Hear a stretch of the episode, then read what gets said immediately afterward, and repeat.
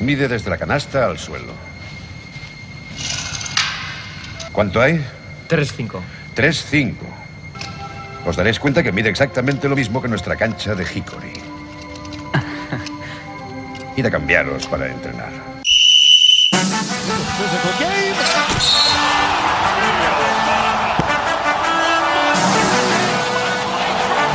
Ahí va Rudy. ¡Qué mate! ¡Qué mate de Rudy!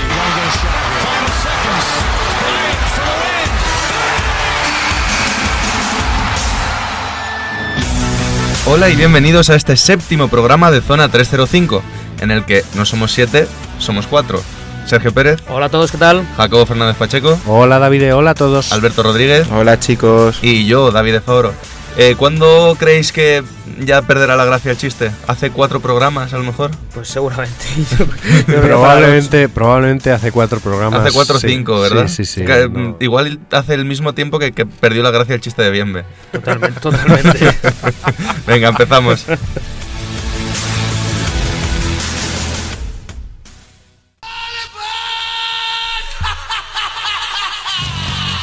Para demostrar que vamos en contra de las normas preestablecidas, toda la gente se fue de viaje en el puente, pues nosotros nos vamos de viaje esta semana, joder. Venga, Interrail, por Europa. Empezamos, mm, como aquí hace frío, pero no el suficiente, empezamos en Moscú. Muy bien, pues empezamos en Moscú. Empiezo yo con el CSK, que sigue intratable.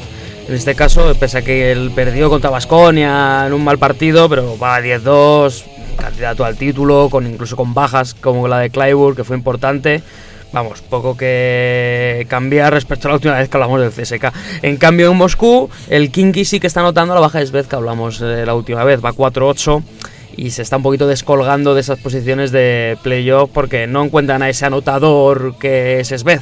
Hombre, es que estuve viendo que por eh, tiros era el tío que más tiraba de toda la Sí, sí, competición. es que se tira más triples que el Zalgiris entero. Se las Hostia. tira todas. ¿Nos vamos a Turquía? Sí, viajamos a Turquía y tenemos que hablar de un Fenerbahce que continúa, pues eso, como líder indiscutible, 11-1. Y eh, bueno, hay que prestar un poquito más atención al EFES, que se ha sentado en el cuarto puesto. Y bueno, eh, hablar del desastre del Darussafaka, que, que en esto Pérez estará conmigo. 1-11. Es que dan auténtica pena. Pero pena. ¿no? Son los Atlanta Hawks de la Euroliga. Totalmente, totalmente. Bueno, hemos hablado de un equipo que está muy bien en Moscú, hemos hablado de un equipo que está muy bien en Turquía. No sé si podemos hacer lo mismo en Israel. Mm, dudas, ¿no? Pero parece que hay vida en Tel Aviv, ¿no? Eh, Desde el cambio de entrenador que ha venido Esferopoulos, que le conocerán por el Olympiacos de hace unos años, parece que el equipo vuelve a competir. Es cierto que va 3-9, que no es nada del otro mundo, pero el último partido, en los últimos cuatro partidos 2-2 y los que ha perdido por menos de 5 puntos. O sea, este Maccabi parece que empieza ya a jugar a algo, a intentar hacer algo para ganar y ser el equipo que era antes. De Israel pasamos a Montenegro. ¿Quién nos lo iba a decir, eh? Que íbamos a hablar de Podgorica, la capital de Montenegro, que probablemente esto lo sabían los de Montenegro.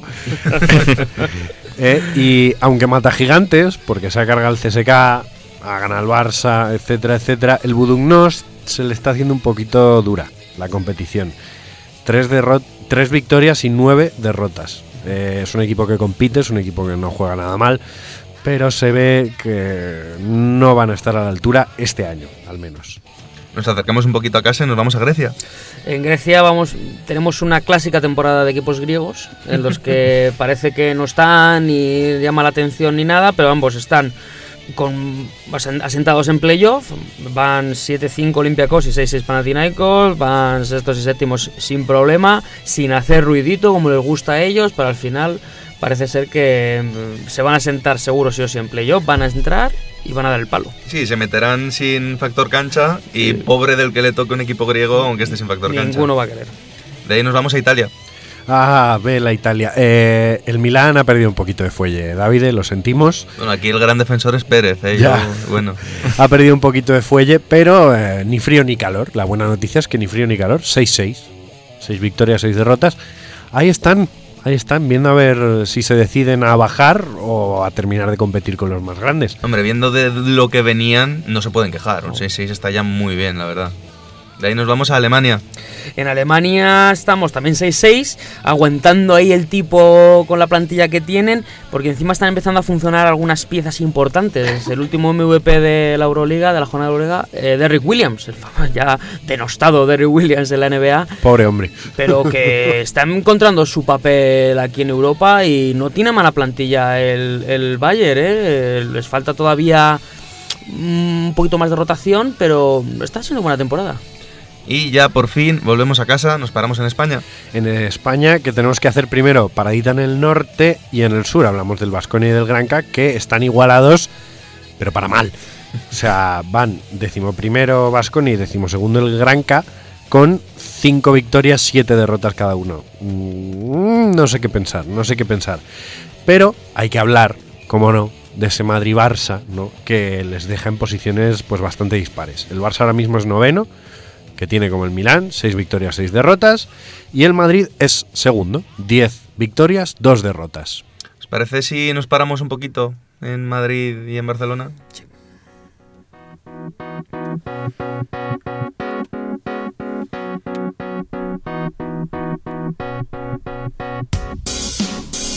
Bueno, mm, ya normalmente nos caen muchas acusaciones de madridistas, porque sobre todo Jacobo y Pérez sois, mm, lo habéis dicho ya ¿Quién ha dicho eso? sois muy madridistas. Cualquiera diría que habéis gafado al Barcelona. Eso es cierto, para una vez que hablamos bien de Para ellos, una vez ¿no? que hablamos bien del Barcelona, hacemos programa, decimos ganan al Madrid, decimos que parece que han vuelto y desde entonces parece que no levanta cabeza, ¿no? Mm, hombre, es que hay baches. Es que hay baches. El Madrid también ha tenido un bache y lo hablamos en programas anteriores. Entonces es prácticamente el mismo. Lo que pasa es que el Madrid luego concentra en cuatro partidos seguidos. Al Barcelona se le hace más largo porque en Liga sigue ganando. Entonces, ¿qué pasa? Que la Euroliga es dura. es que es dura. La Euroliga es muy dura. Es que eh, hemos hablado mal de Basconia y Granca en Euroliga y es que ya están a una victoria del Barcelona. Sí, claro. Ya están ahí otra vez y se pueden meter en cualquier momento. ¿Creéis que es un bache como pudo ser el del Madrid, planificado por temporada? ¿Este es un momento un poco más flojo o creéis que realmente hay problemas en Barcelona ahora mismo? Hombre, creo que puede ser, pues, por, primero por planificación, quizá todavía las piezas tienen que estar encajando, esos fichajes que dijimos en el programa que tratamos del Barça. Y bueno, pues eh, después de una buena racha o continúas con ella, que no es muy normal por el nivel de exigencia que tiene un equipo que participa en Euroliga, o bajas para retomar un poquito de energía, hacer unos ajustes, que es lo que a lo mejor le puede venir bien al Barcelona de cara a afrontar la siguiente parte de la temporada. Es que al final las derrotas en Euroliga, quitando la del Budognos, que fue un poco sorpresa, pero como bien ha dicho Jacobo, es un mata gigante, sobre todo en casa, ha perdido contra Madrid y Fenerbahce. Pero yo creo que es la manera lo que, lo que da mala impresión. Que no es que han perdido, es que han perdido bien. Pero ojo, que no me escucharéis decir esto mucho del Barça, pero yo creo que es un resultado engañoso. Porque en realidad no es tanto que el Barça esté mal. Es que el Madrid yo creo que ha venido de una remontada importante, que eso a la moral te da, te da un empujón que hace que contra el Barça pues salgas... El Madrid siempre sale motivado contra el Barça, pero extra motivado. Y ahí se vio Sí, el resultado. contra el Fenerbahce, que yo estuve viendo ese partido, perdieron de 20, pero fue por el último, los últimos 5 minutos. Estuvieron peleando todo el partido ahí. O sea, o sea que fue un pequeño bajón al final de, de oficio del Fenerbahce. Pero en este partido contra el Madrid, claro, no es lo mismo jugar contra el Madrid en Liga, que entre comillas le da igual, que contra en Euroliga. Hombre, pero por ejemplo lo que ha dicho Jacobo, aparte de lo que acabas de decir ahora, no es lo mismo jugar al Madrid que está remontando, siendo el Barça que está bajando. Con lo cual ahí puede estar ese diferencial engañoso que decimos de que, bueno, pues ha habido mucha diferencia en el marcador, pero bueno, ha coincidido yo creo que también en mal momento. O sea, yo creo que el Barcelona, viendo los precedentes de los últimos años, en cuanto hay un momento de flexión, uno piensa, ya están otra vez. ¿Creéis que no es así? Que es un momento un poco flojo, pero que se puede mantener y tener una temporada mejor que las últimas. Sí, yo creo que se puede mantener. Es que estamos hablando que van 6-6, pero es que hemos nombrado varios equipos que van 6-6, en este caso en la Euroliga. Es que la Euroliga está incluso más dura que la conferencia oeste en la NBA, está preciosa. Y en cuanto pierdes dos partidos con el Barcelona, que parecía que era la leche, es que se han quitado de playoff. Y ojo que en esto yo también soy, soy gafe, porque ¿qué dije yo? La Euroliga es aburrida, siempre se la juegan los mismos, siempre ganan los mismos a los mismos. Fíjate, ahora está más disputada que nunca. Claro, por eso. Bueno, si os parece, hablamos del Madrid también. Todo lo contrario. Mm, tuvieron ese momento así un poquito flojo, que perdieron un par de partidos seguidos contra equipos fuertes, Barcelona, CSK, pero bueno, parecía que podía tener un momento de flexión y lo que están flexionando son los músculos al final. Eh, sé que todos dijisteis Keep Calm and Facundo Campazzo, ¿no? Sí. Pero Sobre todo. creo que se está demostrando que efectivamente era algo planificado. Mm, Tenían ese momentito, en algún momento tienen que bajar, pero el Madrid sigue fuerte. Sí, el Madrid tiene jugadores en tratamiento, digamos. O sea, por ejemplo, Prepelic está en tratamiento eh, de recuperación, Felipe igual, Kuzmich ya por la lesión, a Rudy le está manteniendo. O sea, estos son planes de Lasso, de Pablo Lasso, que, que hace todas las temporadas. Entonces, paciencia. Es que el Madrid, con el Madrid hay que tener paciencia. Y yo creo que el Madrid es uno de los es uno de los equipos que mejor planifica las temporadas, pero vamos, con diferencia. Ya, ya. También es verdad que es muy fácil planificar la temporada cuando tienes esa profundidad, ¿no? Pero pero es que claro, desde un punto de vista de la planificación es que nunca nunca andan verdaderamente cojos ni cuando tienen verdaderos problemas de lesiones. No, es que es verdad, no solo basta tener amplia la plantilla, sino saber usarla a pesar de que tengas toda esa variedad de jugadores. Entonces, pues bueno, si tienes a algunos jugadores que están un poquito más tocados, más flojos, tener motivado a todo el equipo siendo una plantilla tan larga es también una labor de mérito para Pablo Lasso. Yo creo que este es un tema que vamos a acabar sacando otra vez, porque quedan más Barça-Madrid, Madrid-Barça, mm, o volverá a haber algún momento en el que los dos equipos están más fuertes y más flojos, y al final sabemos que acabaremos hablando de ello otra vez. O sea que si os parece, cerramos aquí el tema y nos vamos con la primera pista del jugador misterioso.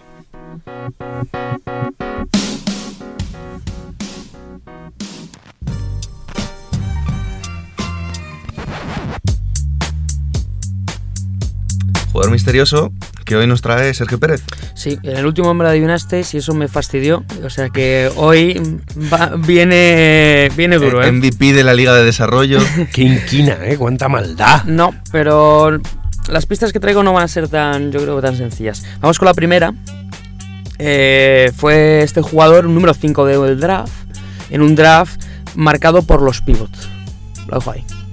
O sea, ni año, ni época. Ni año nada. ni época. Es un-. Marcado por los Sí, pivots. ¿eh? un draft en el que los pivots fueron muy importantes en ese draft. Creo que me empieza a llegar un tufillo, ¿eh? Bueno,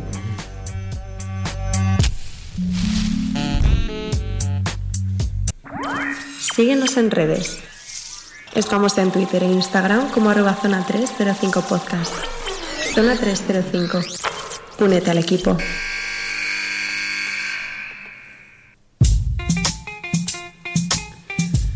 Empezamos NBA, vuelve sección de uno por uno. Hoy cambiamos de jugador, que no de jugadores. El rey de la pista sigue, Sergio Sí, Pérez, aquí estamos. campeón invicto. Sube a la pista Alberto Rodríguez. Y a mí que me traigan una bebida isotónica. Pero anímame, Jacobo, anímame. Eh, recuerdo para el que no se acuerde de cómo funciona la sección, va a haber cinco preguntas en las que cada jugador va a tener una posesión de 24 segundos para defender su elección. Eh, después de que los dos hayan tirado a canasta, por decirlo de alguna manera, Jacobo y yo decidiremos quién es el ganador de esa posesión. ¿Alguna duda? ninguna. que- Estamos, ¿no? Vale, primera pregunta. ¿Quién quiere empezar? Lo primero. Hombre, Yo como campeón le cedo el turno a Alberto.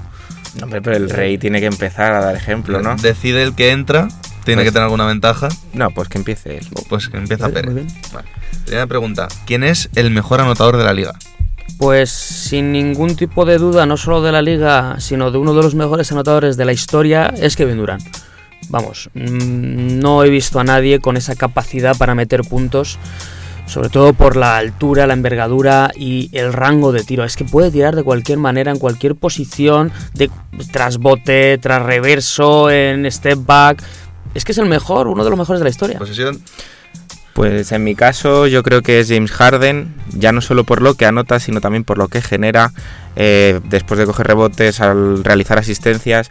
Eh, es el máximo anotador actualmente de la liga, eh, saca faltas de cualquier manera. Y voy a dejar un dato que también es muy curioso, que Harden ha intentado más tiros libres que tiros de campo a lo largo de su carrera actualmente. Mm, yo me ha perdido un pelín Alberto al decir es el mejor anotador porque además de anotar asiste y rebotea.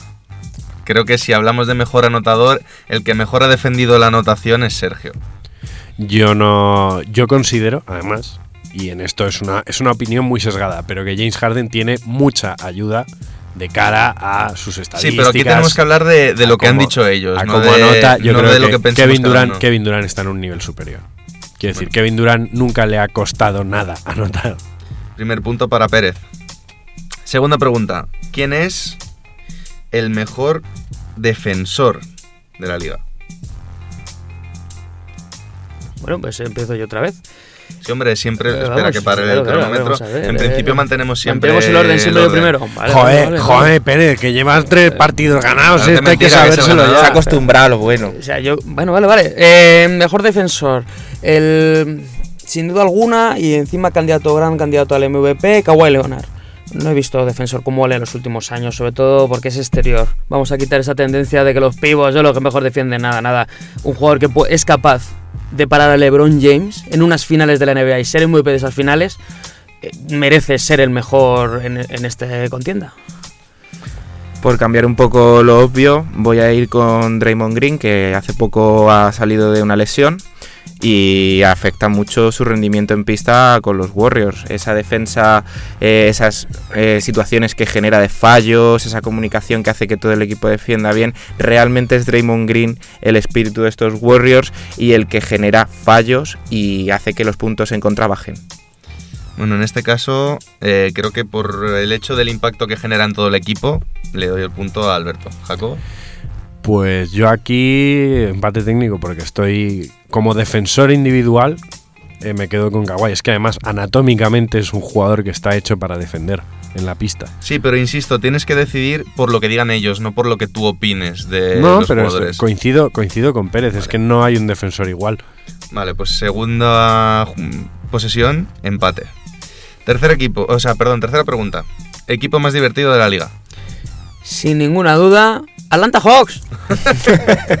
Yo me lo paso muy bien viendo sus partidos. O sea, son eh, fallo tras fallo, me boto el balón en el pie, eh, no defiendo a nadie, eh, llego y me la tiro de 8 metros, o de 9, o de 12, ¿qué más da? Y, no, yo, no sé, cojo el rebote y me la meto en mi, me- en mi canasta.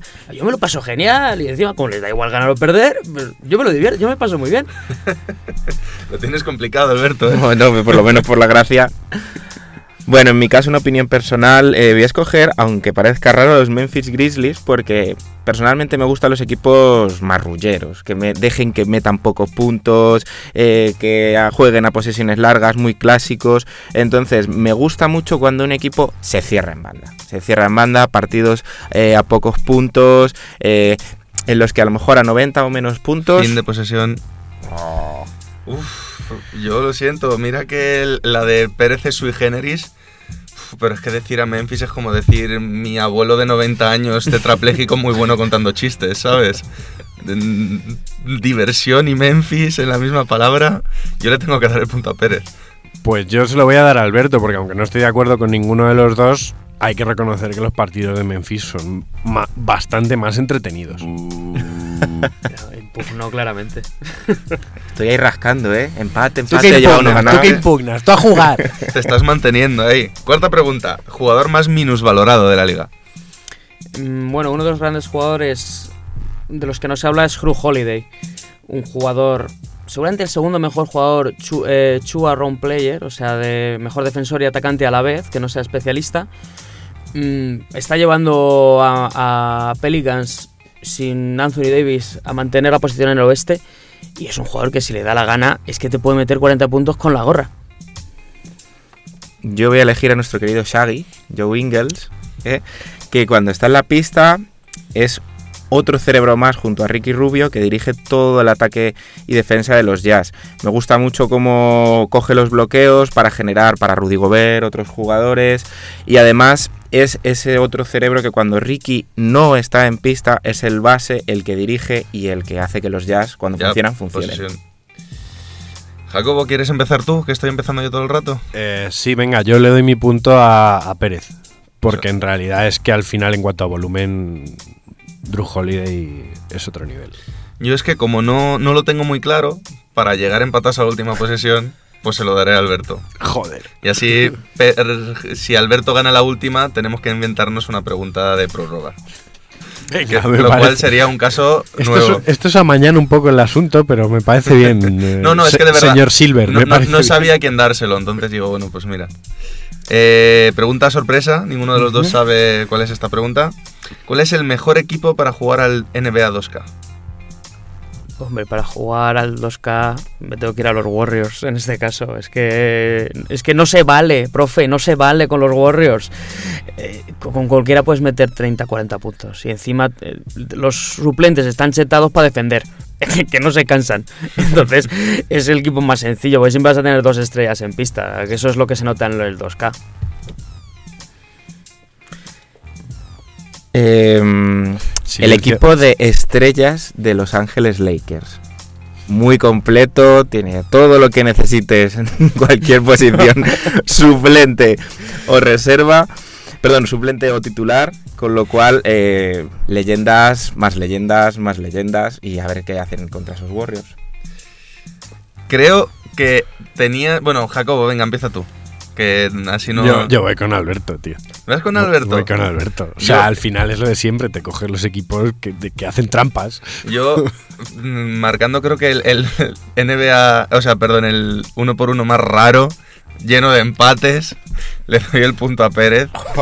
Porque, y fíjate que yo creo que la estrategia de Alberto era cojonuda.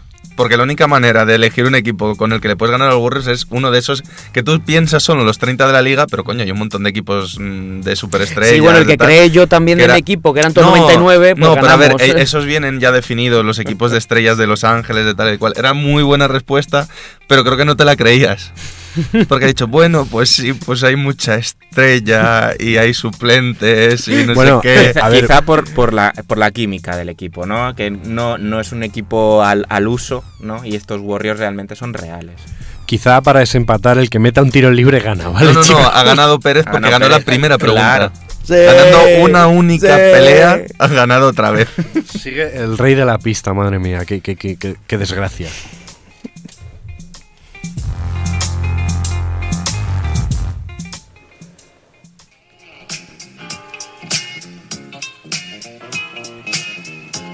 Nos ponemos un poquito más serios. Justo se cumplen dos meses del inicio de la temporada. Entonces creo que es buen momento para que hagamos un repasito de cuál es el estado de la liga. Empezamos, si os parece, por la conferencia este. Bien. Bien, Me gusta el este. conferencia este. Sabemos que los primeros de la conferencia este y de la liga en general ahora mismo son los Toronto Raptors.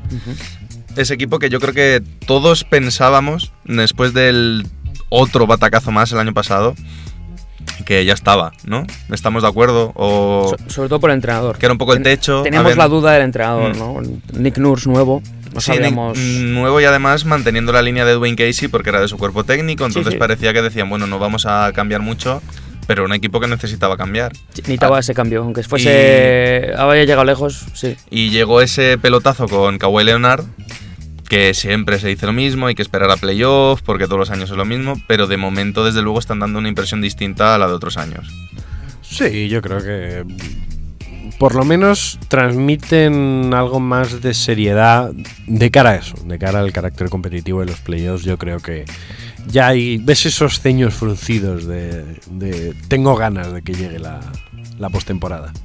Hombre, sin menospreciar a DeMar DeRozan, Kawhi es Kawhi, pero me parece que la clave de estos Raptors ha sido que Nick Nurse haya dado tanta importancia por igual a Ibaka y a Balanchunas haciéndoles líderes de cuando les toca a uno salir desde el banquillo titular, creo que están rindiendo muy bien y eso se adapta un poquito más a lo que es el baloncesto moderno, con lo cual no tienes la zona sobrecargada, mucho más movimiento de balón, más posesiones. No, y, y se ha cambiado un paso adelante, que es la gran clave. Eh, creo que si nos paramos equipo por equipo no vamos a acabar nunca. Entonces voy a hacer un repasito de lo que es ahora mismo los 8 de playoff, ¿vale? Tenemos Raptors primeros, luego Bucks, Pacers, Sixers, Celtics, que tuvieron ese momento un poco flojo pero ya llevan 8 victorias seguidas, Pistons, Hornets y Orlando Magic. ¿Hay algo que os apetezca destacar de ese grupo?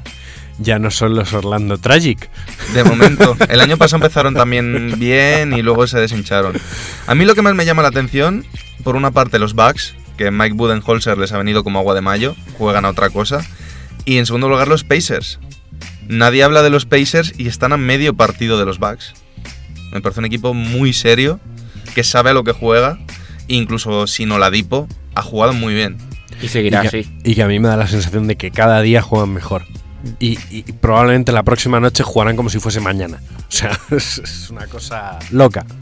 No, y Macmillan, que bueno, mm, aquí en España le hemos dado muchos palos, con razón en alguna ocasión, pero creo que el trabajo con los Pacers está siendo espectacular.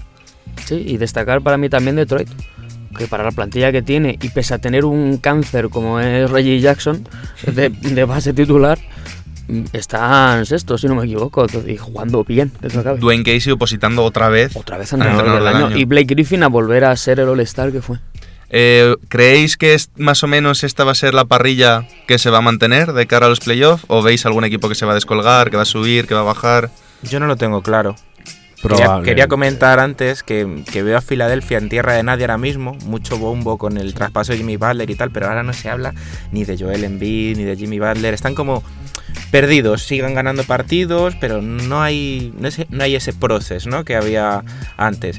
Y respecto a los equipos, pues pff, veremos ese traspaso que ha habido para Washington si sirve para algo, los Nets se están peleando, Miami siempre está ahí. Sí, de momento estoy preguntando por la parrilla de playoff. Por eso te digo, Por eso. Que, como no tengo claro si van a estar todos, te doy alguna alternativa.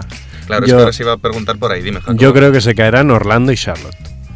Hmm. Se caerán. Tarde Char- o temprano. Charlotte, los míticos que se caen todos los años. Sí. Os digo los que están fuera. Heat, Nets, Wizards, Knicks, Cavaliers, Bulls y, oh sorpresa, Atlanta Hawks. Oh. De esos, ¿cuál veis con posibilidades de meterse? ¿O cuáles? Al que más Miami. Mm. Miami, sobre todo por Orlando. Yo creo que Charlotte puede, puede llegar a mantenerse. Podría. Podría llegar o, o va a estar ahí hasta el último momento, porque de los dos Wizards no nos podemos fiar y de los Nets menos. Pero Miami sí que le veo que va a dar ese paso adelante. Vámonos a lo divertido. Conferencia Oeste. Entre el primero y el decimocuarto hay seis partidos y medio. Se dice pronto, ¿eh? Entre el primero y el noveno, que está fuera de playoff, hay cuatro partidos y medio. Qué aburrido sería si no pasara esto, ¿verdad? Primeros los Denver Nuggets, sorpresa para mí.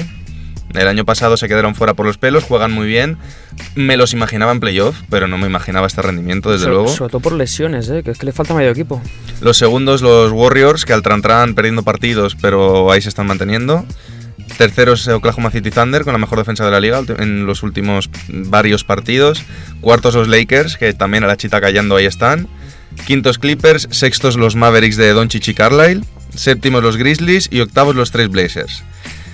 Kings a medio partido de los Blazers. Pelicans a partido y medio. Y bueno, os imagináis la línea en general, ¿no? Spurs partido y Yo medio. es que creo, Rockets yo es que, dos creo que, partidos. que estábamos muy mal acostumbrados a que los tres primeros de la conferencia estuviesen ahí muy, muy marcados. Y, pero esto es bonito, esto es bueno. Esto es el salvaje oeste. El salvaje oeste, sí. Sí. eh. Que el actual subcampeón de conferencia esté al casi al final del todo. Están decimosegundos ahora mismo. Claro, es que eso es, un- vamos, un dato que, que marca que la liga es muy sana en ese sentido, que es lo que busca siempre la NBA, esa igualdad, ¿no? Hay un único equipo descolgado con el peor récord de la liga, que son los Phoenix Suns. Claro, al final se tiene que enfrentar a todos estos equipos más veces que el resto. Eh, ¿Algo que queráis destacar? ¿Algún equipo que creéis que se vaya a caer, que os haya sorprendido? Me encanta la defensa de Thunder. Sí, O sea, es que ya no, no solo son la, la mejor defensa estadísticamente, lo son visualmente. O sea, defienden todos como perros. Además es curioso porque no está André Robertson, que es- el año pasado, si os acordáis, se cayó André Robertson y la defensa se fue al garete.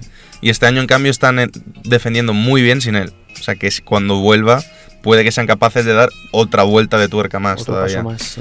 ¿Qué os esperáis de esa parrilla de playoff? ¿Quién creéis que se va a quedar fuera y quién creéis que va a entrar? Mm, vale, yo por lo visto, es que no me fío nada de Memphis. Dallas creo que caerá, a mi pesar. eh, y, Clippers tampoco me fío mucho de ellos. Sobre todo por lo que viene atrás. Es que viene atrás mucha, mucha tralla. eh, Es que Pelicans, Spurs, Rockers, Jazz, Timberwolves. Yo creo que se caerá Clippers porque les interesa caerse. No les interesa entrar en esa guerra, quedar en un puesto, les interesa pescar, aunque sea algo medio del draft.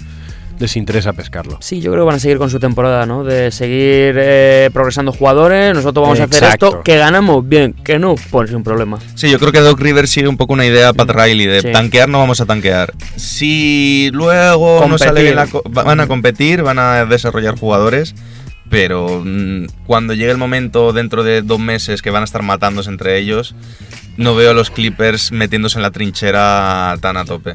Hombre, ¿quién se queda fuera? Muy complicado. Yo voy a apostar fijo por San Antonio. Y diré que a raíz de las lesiones que están teniendo a los Nuggets, quizá ahora, como les pille alguna serie de partidos complicados, pueden empezar a bajarse de esa primera posición. Eh, ¿Queréis destacar algo más o nos vamos ya con la segunda pista? Vamos, vamos para adelante.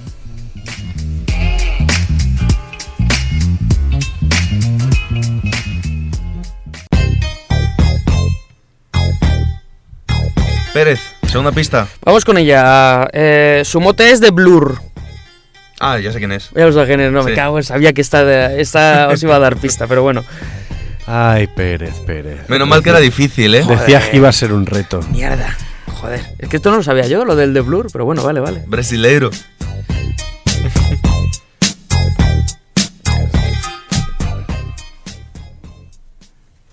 Bueno, caballeros, tengo noticias. No me digas. Sí, eh, te hemos usado de enviado, bueno, no lo hemos hablado, claro, Alberto está de vuelta. ¿Os acordáis de que lo secuestraron la semana pasada? Por algo. De alguna manera hemos tenido que recuperarlo. Jacobo, explica, has estado tú de enviado, de diplomático. Sí, me, me enviaron con una bandera blanca, pero sin chaleco antibalas. Eh, y, y, bueno, nos propusieron un trato. Bienve y sus asociados, gente de muy poco, de muy poco honor. Eh, la cosa es que accedieron a devolvernos a Alberto si a Bienve se le permitía sugerir una sección que, por cierto, me ha copiado, pero, pero no diré mucho más. Qué guarro, qué guarro. Os cuento de qué va la movida. Venga, cuéntanos. Pues veréis, bien, y yo hemos eh, decidido elaborar una sección muy parecida a la que ya hice de, de una lista de reproducción prepartido, preentrenamientos. Pues eh, Bienve tuvo la idea de hacer una lista de momentos que tiene todo aficionado al baloncesto desde muchas perspectivas, con, un- con un- algunos matices. Eh, por ejemplo, un, momento muy especial que insisto en que os encantará es ese momento en el que tú entras en racha, estás en un partido y, ves el aro como una, como una piscina, pues nos ofrece esta, esta pieza de Kendrick Lamar. All got along, they probably got me down by the end of the song. Seem like the whole city go Esto es el crescendo del momento, se está bien en las canastas.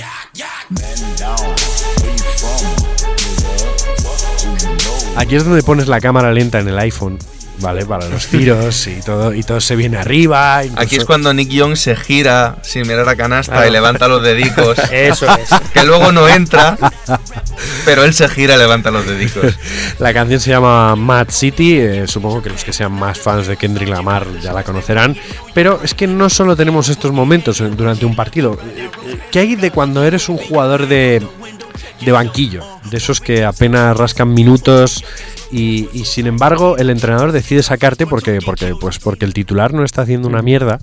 eh, y, y- y entonces tú pues sales y ves que lo estás haciendo bien y quieres mantenerte ahí y empieza a sonar algo así.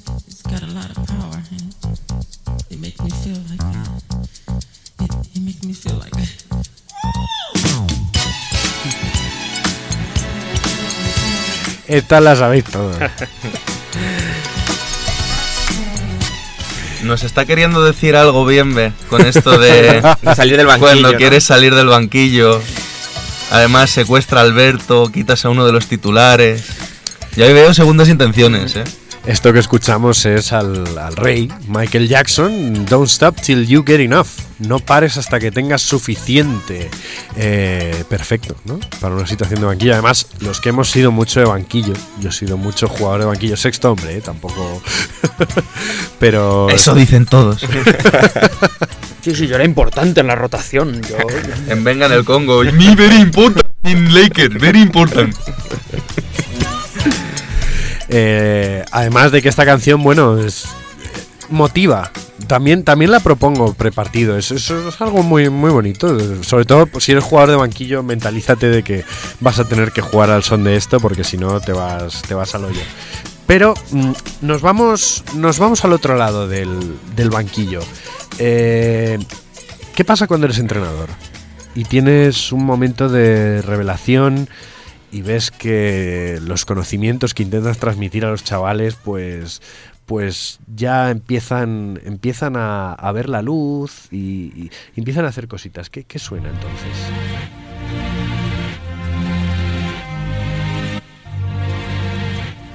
Son imágenes que se suceden también en cámara lenta. Les ves que no se tropiezan con el cono al hacer un cambio de mano. Yo tenía en mente más bien el aleluya, ¿no? Yo también, la misma. Esto que escuchamos se llama Porcelain, que es de Moby. Eh, bueno, artista internacional que lleva más años en esto que Matusalén y transmite muy buen rollo. Es, es- os digo, ese momento de, de revelación, cuando por fin un chaval comprende que el bloqueo y continuación se hace así y no asá. Ha girado en el bloqueo, ha girado, ha rotado el pie. Ha cerrado el rebote, no ha ido a por él, ha buscado Vosotros que sois entrenadores, claro, sabéis de lo que hablo, ¿no? Ha dejado la mano en el tiro, la ha dejado. ha bajado el culo en defensa. Y ahí es el entrenador el que se gira a cámara y levanta los dedos. Sí. Y mientras tanto el niño detrás se esmorra también. Hablando al banquillo, ¿lo veis? Así se hace. Pero no lo vamos a dejar aquí, vamos a viajar a la calle. Que, porque, claro, nosotros somos muy de jugar pachangas, ¿no? Eh, a todos nos, nos gustan las pachangas. Pero, eh, ¿qué pasa cuando tienes una, una pachanga, un equipo raro? De esos que no tienen ni pie ni cabeza, que sois todos bases, sois todos pivot, pero resulta que os empiezan a, a salir las cosas, pues suena más o menos algo así.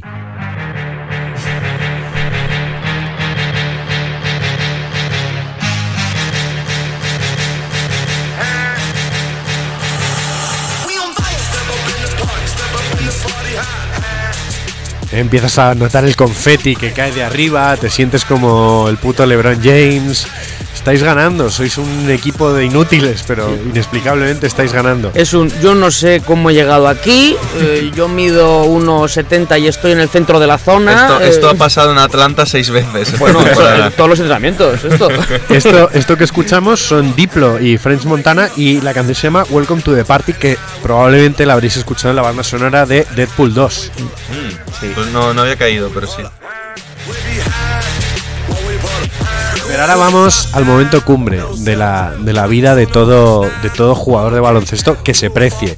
Y es qué ocurre eh, cuando te regalan tus, tus primeras zapatillas verdaderamente buenas. Todos, todos sabemos lo que se siente y se siente más o menos algo como esto.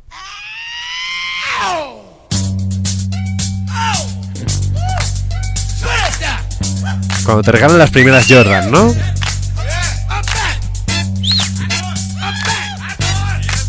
Bien ve entrando en el programa por primera vez después de meses. También.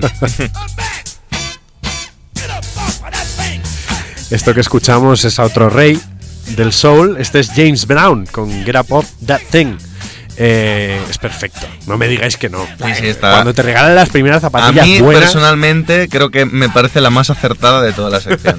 Sí, ent- entras al pabellón, pero andando raro así, mostrando las zapatillas. De ladito, Sí, ahí sí, con ese eh. bailecito.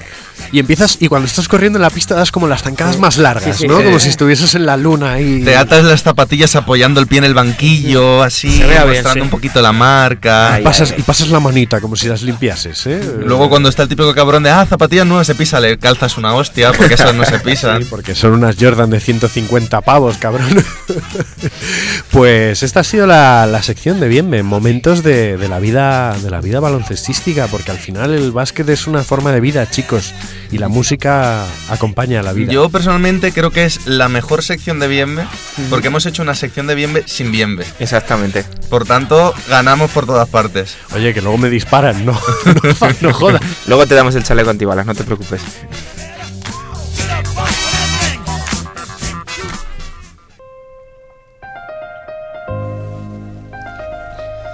Bueno, es una pena porque nos vamos a poner de bajón después Ya. del subidón este con James Esto, Brown. esto es duro, ¿eh? Una semana pero, dura. parece que estemos irónicos porque es muy el rollito cachondo del programa, pero no, nos vamos a poner serios. Para el que no lo sepa, vamos a hacer un repasito al tema que está pasando con los títulos de entrenador en la federación aquí en Madrid. Eh, resumiendo, ¿vale? La Comunidad de Madrid sacó una ley, aprobó una ley el 24 de noviembre de 2016, por la que se ordena el ejercicio de las profesiones del deporte en la Comunidad de Madrid. Básicamente, ¿esto qué quiere decir? Que lo que quieren es como regular las titulaciones para que sean oficiales de la comunidad, porque ahora mismo la federación mm, técnicamente no forma parte de la comunidad, es un, un, organ- un organismo ajeno a la Comunidad de Madrid. Entonces sacan esta ley y no se especifican exactamente las condiciones. Entonces, aquí ya es el primer problema. Porque la federación sigue sacando mm, cursos de titulación. Yo, sin ir más lejos, he comenzado. Jacobo, el- sin ir más lejos, está apuntado sin saber si van a estar amparados por esta ley. Entonces, todo lo que se haya hecho desde entonces corre el riesgo mm, de quedar desacreditado. Eh, el 7 de diciembre, hace poco más de una semana, en la web de la Comunidad de Madrid se publica que se, tiene- se permite presentar una declaración responsable antes del 16 de diciembre, que el problema es que nos ha cogido justo que no nos ha dado tiempo a grabarlo antes porque esto estaba interesante avisarlo. Pero bueno, en redes ya lo hemos comentado también un poquito y tal. Hay que presentar una declaración de responsable en la que básicamente nos comprometemos a formarnos en lo que haga falta, que no se sabe lo que es, con tal de terminar de justificar ese título que hayamos sacado. Es decir, si la idea es, porque todavía no se sabe exactamente cómo va a funcionar, si la idea es, por ejemplo, que la titulación de entrenador tenga una FP, tenemos que hacer todo lo que no entre dentro por créditos, por mm, clases y tal, que no entre por dentro horas. del título que hemos hecho, tenemos que hacer esa titulación extra o, o lo que es más importante, y es el cuide la cuestión, pagar para que se nos convalide. Y en un periodo Ah, de no, tiempo. En un periodo de seis años, que por lo menos es un periodo largo, mientras tanto se va a poder entrenar. Eso a no ser que podamos justificar eh, 600 horas de trabajo. ¿Cuál es el problema? ¿Cuánta gente tiene una nómina siendo entrenador? Nadie. Nadie. ¿Cómo justificas esas 600 horas? No puedes justificarlas. Pero es para- Los que van a poder justificarlo son pues los que están en EVA, los que están en equipos muy serios, Sí. que sí que tienen una nómina, pero es que esos cuánto pueden ser, el 5%. O que llevan más tiempo, más años. O que llevan más tiempo, pero es que realmente, Pero vamos, aunque tú lleves, yo qué sé, 15, 20 años entrenando, si llevas 15, 20 años sin nómina, tú no puedes justificar. No, yo te hablo de gente que, que en su momento, pues, sabemos que las épocas son distintas a cuando ha habido crisis, cuando no ha habido crisis. Sí, claro. Entiéndeme. Pero sí, por Pero lo deja desamparada a muchísima gente. Muchísima gente. Muchísima Y sobre todo les deja desamparados porque los clubs no van a emparar tampoco a esa gente, porque el club no va a, de- a- a reconocer que no le ha hecho un nómina a una De- persona. depende del club. Sí, Por sí, contra- depende del club. Porque si tú tienes un contrato de voluntariado, ya puedes demostrar que esta persona tiene esas horas. Claro, pero hay muchos clubes que es que ni eso. Ni Claro, eso. ahí están los, que- los clubes que son Y- mejores y los que son peores. Claro. Y, lo- y los contratos de voluntariado son muy relativos. También. Pero es que los mejores y los peores no son siempre los que mejor se- los que más en serio se toman el baloncesto. Como No, no, ya, ya. eh, No, Es no que- me refiero tanto a nivel baloncestístico, sino me refiero a nivel de gestión. Pero vamos, me parece que, bueno, ahora entramos me ha, en llamado, opiniones. me ha llamado, por comentarlo, la atención un, un tuit de, de un entrenador que creo que a todos nos habrá dado alguna charla, Diego Blázquez, Sí. que venía a decir algo así como, ¿cuántos partidos habrá habido este fin de semana? Imaginaos qué pasaría si todos los entrenadores que tienen que llevar esos partidos no pudieran participar. Es que se cae la comunidad de Madrid a nivel de baloncesto, se cae. No se cae. Si, si se van todos los entrenadores que no tienen la titulación tal como se pide ahora, es que se, se para, porque además hay una demanda bastante alta y muchos equipos, muchas categorías, y es que esto no está muy mal hecho, está muy mal hecho por todas partes, por la federación, porque no se ha sabido anticipar.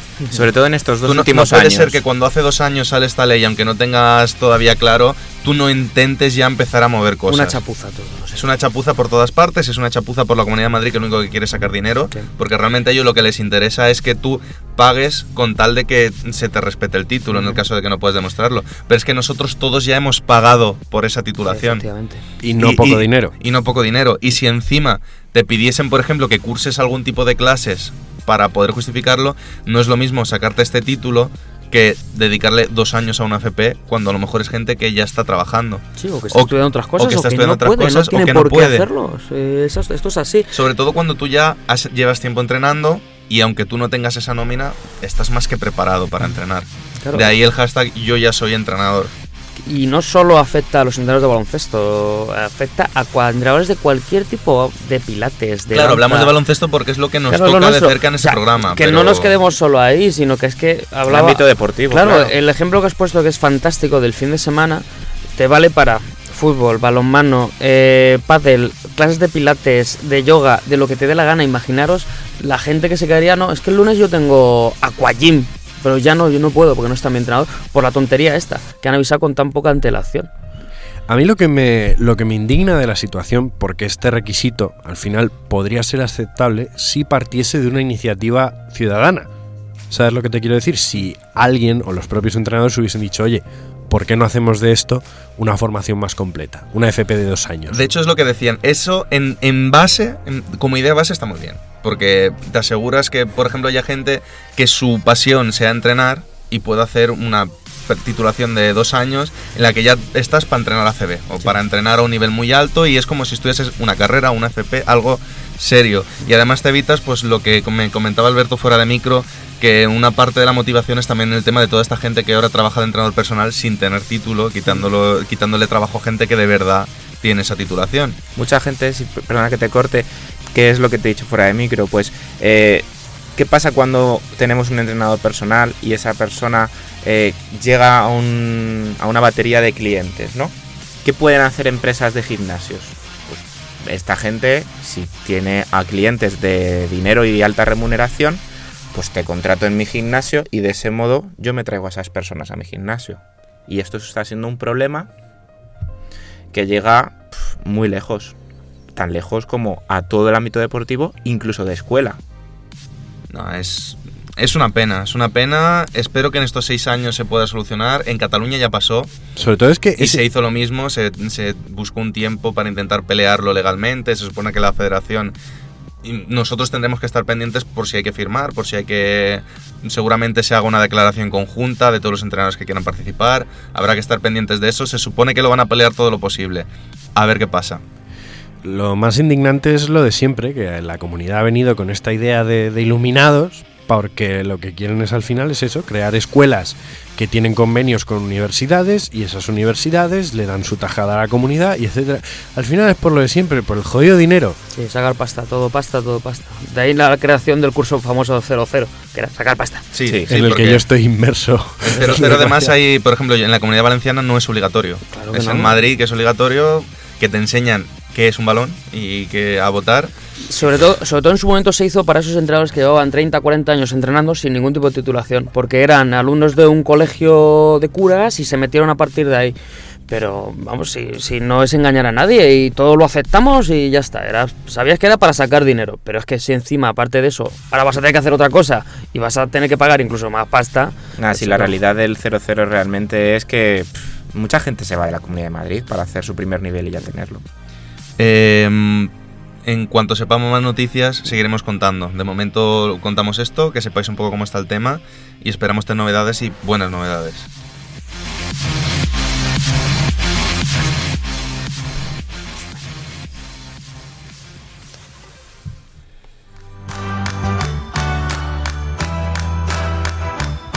Sergio, mm, resolución un poco desinflada porque ya lo sabemos todos. Bueno, joder, nuestros oyentes no tienen por qué saberlo. Ya, ya, eso sí es. Pero bueno, vamos con la última pista.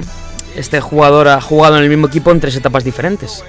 ¿Vale? Pero en ninguna de esas etapas eh, ha sido All-Star. Sí que ha sido All-Star en otro equipo. Pero nunca ha sido All-Star con, eh, cuando ha jugado en este equipo. Estamos hablando de estas tres etapas diferentes. ¿Qué, qué, qué jugador es? Yo cada día aquí Bueno, aprendo. David, ya Es que, que- tú has sido el no, no, no, en- es que si es All-Star, entonces no es el que yo decía. Yo ah, tampoco. mira, fíjate, David. Fíjate qué listo. Fíjate, es que Fíjate ya lo sabemos listo, todo. que es inflado es. Pues... No, no, que a ver, intentarlo los que no sepáis. A ver, yo sé que a Barbosa lo llaman de Blur, No, pero claro, ahora ya me Yo dejas- pensaba en Anderson Barjao. No. Pero no has llegado a ser el Star, creo. Sí, él sí que fue una vez All-Star, pero sí no. fue All-Star, pero nada.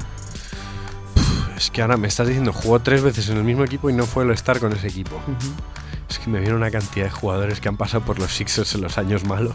Pero en tres etapas diferentes. Claro. Es Me, que no me- es- me encanta el girito, ¿eh? Ahora en la última hora todos sin saber Genial. quién es. Nada, yo he hecho papas, no lo sé. No caigo. ¿Nada? Os dije que no lo ibas a adivinar. Tre- tres etapas. Tres etapas diferentes. Venga, dispara. Estamos hablando de Devin Harris. Ah, Devin Harris, número De 5 Dallas, del draft de 2004, un, pivot marcado a los, pi- eh, un draft marcado por los pivos, eh, Dwight Howard, MK Okafor, fueron los grandes jugadores de ese draft. Eh, le llaman de Blur, cosa que pues yo me he enterado Lo- hace poco. No, en sus llamaban- años de juventud le pega. sí. Claro, Por eso eso- te iba a decir, lo llamaban de Blur hace 10 años cuando corría. Claro, claro. Ah, y jugó en Dallas Mavericks durante tres etapas. Él fue drafteado por Dallas. Luego se fue a los Nets, donde fue All-Star solo una vez, en ese año de los Nets, que parecía Devin Harris de la leche, cuando se cambiaron por Jason Kidd. Volvió a Dallas después de unos cuantos años, le traspasaron y este año vuelve a jugar en Dallas. Así es que ese era el jugador. Vaya, vaya, qué, qué sorpresa, ¿eh? El girito, el girito.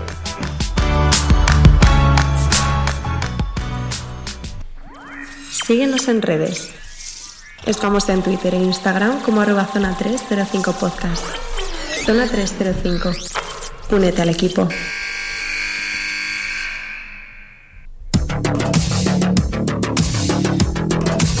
Para acabar, top y flop, que lo teníamos un poquito abandonado, lo habíamos dejado de lado. Esta semana vuelve. ¿Qué queréis destacar? Para bien y para mal. ¿Quién quiere empezar? Yo mismo. Venga. eh, para mal. El tema de los entrenadores. Mm, indignado, creo que hablo por todos. eh, y mucha más gente. Eh, una situación muy, muy incómoda, muy desagradable y que puede fastidiar mucha ilusión. Recordamos para quien quiera seguir el tema en redes, hashtag yo ya soy entrenador. Y está toda la gente comentándolo, lo comenta bajo ese hashtag. Y el top, pues esta semana va a ser James Harden, que creo que ha sido el único, eh, según dicen las estadísticas, único jugador de la historia en hacer cuatro triples dobles con más de 50 puntos. Bueno, en mi top voy a poner Indiana Pacers porque están jugando una temporada magnífica y cada vez que tengo la ocasión de verlos me lo paso genial viendo a los Pacers. En especial vais a flipar a Tadeusz Young. Me está gustando mucho cómo juega este año. Y luego, pues mi flop, eh, de nuevo, el tema de las, de las licencias. No por nada en especial, sino porque pienso que la propia federación está siendo muy tibia al respecto. No están haciendo la- una defensa todo lo encarnizada que yo creo que podrían estar haciendo. Vale, mi top es Facundo Campaso, que un tío que es capaz de meter dos canastas en menos de un mes de 25 metros tiene que ser top. Y es que encima está jugando que no veas. Y mi flop, eh, desgraciadamente, me lo habéis quitado, chicos. Iba a cambiar, pero tengo que tirar de Atlanta, eh, del equipo más, más divertido de la Joder, liga. qué novedad, Se lo hemos puesto fácil, ¿eh, porque, Jacobo? porque encima tengo, o sea, tenemos el precedente de esta semana de Phoenix que por lo menos intenta algo, que es el traspaso de Kelly Oubre Jr. que llegan por Ariza. eh, algo, lo que sea, vamos a cambiar algo, vamos a intentar solucionar algo. Atlanta, no, Atlanta dice, "Pu- pu- pu- pues seguimos igual, todos, pues venga, qué felices somos. Yo esta vez me mojo porque es que tengo que mencionar este flop que me parece maravilloso y es ese traspaso saltado que ahora ya, bueno, Ariza ya se ha ido los, los Wizards, todo lo que tú quieras. Pero ese traspaso a tres bandas que salta porque Memphis cree que está traspasando a Marson Brooks. Y por su otra parte Washington era, no, Eh, Eh, llegaba a Washington. llegaba a Washington. No, llegaba a Phoenix, o sea, Washington era el intermediario. era el intermediario y llegaba a Phoenix y Phoenix pensaba Que está. que estaba fichando a Dillon Brooks. O sea, y se supone que son profesionales. Se ¿eh? supone que es gente que sabe de esto. Y, y dice, Brooks, ah, sí, Brooks, sí, sí, Brooks, Brooks, Brooks, claro, Brooks, sí, claro, yo te doy a Brooks. claro. El entrenador de Washington, sí, sí, Eh, sí, sí. yo me imagino a ese Brooks bajando, a Marshall Brooks bajando del avión. Y la comitiva de Phoenix mirando y diciendo, Pero, pero eh, ¿y este Yayo? si nosotros queremos al de, al de los 20 años, ¿qué, qué, qué ha pasado aquí? Y mm, otro flop, yo voy a decir dos flops. Nosotros, Bueno, es tu programa, tío. tú Ayer, verás. ayer hice un chiste sobre Chiquetete. Sabéis que Chiquetete tuvo ese famoso momento en el que en una cabalgata de Reyes Magos se quita la máscara de Baltasar y dice que no soy Baltasar, que soy Chiquetete. Y todos los niños que quedaron un poco tal. Entonces, claro, yo con la- el cachondeo de Dillon y, y Marshon, pues hice hashtag que no soy Dillon, que soy Chiquetete. Pues cuál es mi sorpresa al enterarme de que ayer murió Chiquetete. Pobre hombre. Básicamente al momento de yo poner ese hashtag. O sea que entre eso y el Barça, creo que nuestro programa es bastante gafe. Bueno, de- descanse en paz, chiquetete. es lo- Descanse en es paz, lo- es- Rip, es pero, lo más uf. importante. Y top, pues Luka Doncic. Creo que da gloria verlo jugar. Los Mavs daban pena el año pasado y este año están muy bien. En gran parte es mérito de él. Y para finalizar, Jacobo, traes tú la canción de despedida. Sí, traigo una canción de despedida del último disco de Shinedown, eh, banda americana que muchos pudieron escuchar en el Download Fest, en el último Download Festival aquí en Madrid. Eh, la canción os va a molar porque se llama The Human Radio y, y bueno, suena, suena muy bien, David. Pues suena con The Human Radio nos despedimos. Me despido yo, David de Faoro. Se despide Alberto Rodríguez. Hasta luego, chicos. Buena semana. Se despide Sergio Pérez. Hasta luego. Y el pincha Jacobo Fernández Pacheco. Hasta la próxima.